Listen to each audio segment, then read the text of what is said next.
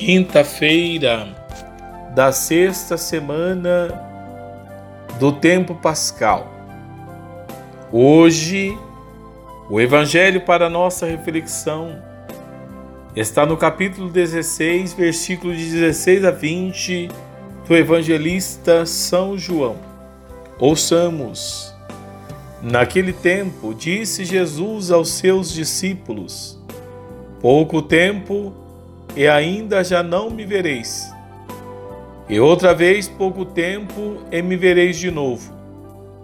Alguns dos seus discípulos disseram então entre si: O que significa o que ele nos está dizendo? Pouco tempo e não me vereis, e outra vez pouco tempo e me vereis de novo, e vou para junto do Pai? Diziam, pois, o que significa este pouco tempo? Não entendemos o que ele quer dizer. Jesus compreendeu que eles queriam interrogá-lo. Então disse-lhes: Estais discutindo entre vós porque eu disse: Pouco tempo e já não me vereis, e outra vez pouco tempo e me vereis? Em verdade, em verdade vos digo: vós chorareis e vos lamentareis mas o mundo se alegrará. Vós ficareis tristes, mas a vossa tristeza se transformará em alegria. Palavra da salvação. Glória a vós, Senhor.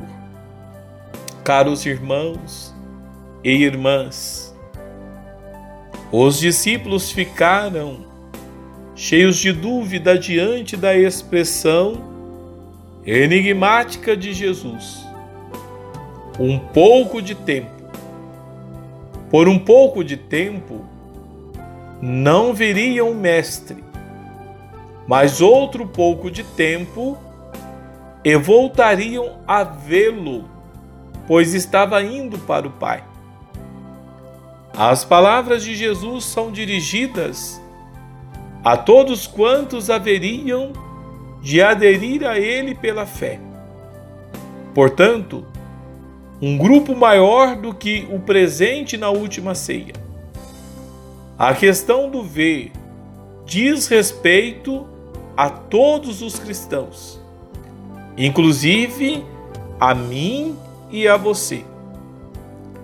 Durante a sua existência terrena, os discípulos puderam ver Jesus na sua expressão histórica humana, foi o tempo da convivência humana com ele. A morte que se aproximava poria fim a esta experiência de proximidade. Algo de novo estava para acontecer. Haveriam de ver novamente o Mestre, mas de maneira muito diferente. Diferente como? A finalidade do Pai era algo inquestionável para Jesus. Ele estava indo para o Pai e tinha consciência de que o Pai não permitiria o fracasso de seu projeto de salvação. E isto aconteceu concretamente com a ressurreição, que permitiu a Jesus continuar presente em meio aos discípulos. O ressuscitado tornou-se assim o centro da vida da comunidade. Ele continuou também a fazer-se presente na história humana, na vida dos homens e das mulheres que o acolheram na fé.